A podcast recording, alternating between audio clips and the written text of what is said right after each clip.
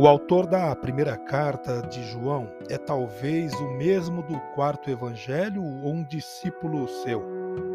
A carta foi escrita provavelmente no fim do século I da era cristã e dirigida às comunidades cristãs da Ásia Menor. Essas comunidades passam por uma crise provocada por um grupo de dissidentes carismáticos que propunham uma doutrina gnóstica, ou seja, o homem se salva graças a um conhecimento religioso especial e pessoal.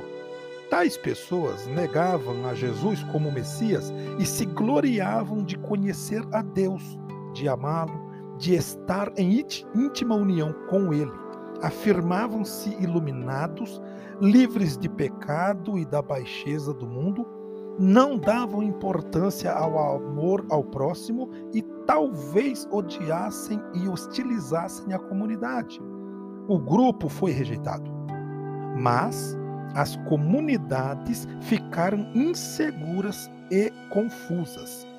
A carta mostra que um espiritualismo que não se traduz em comportamento prático é vazio não é possível amar a Deus sem amar ao próximo e formar comunidade.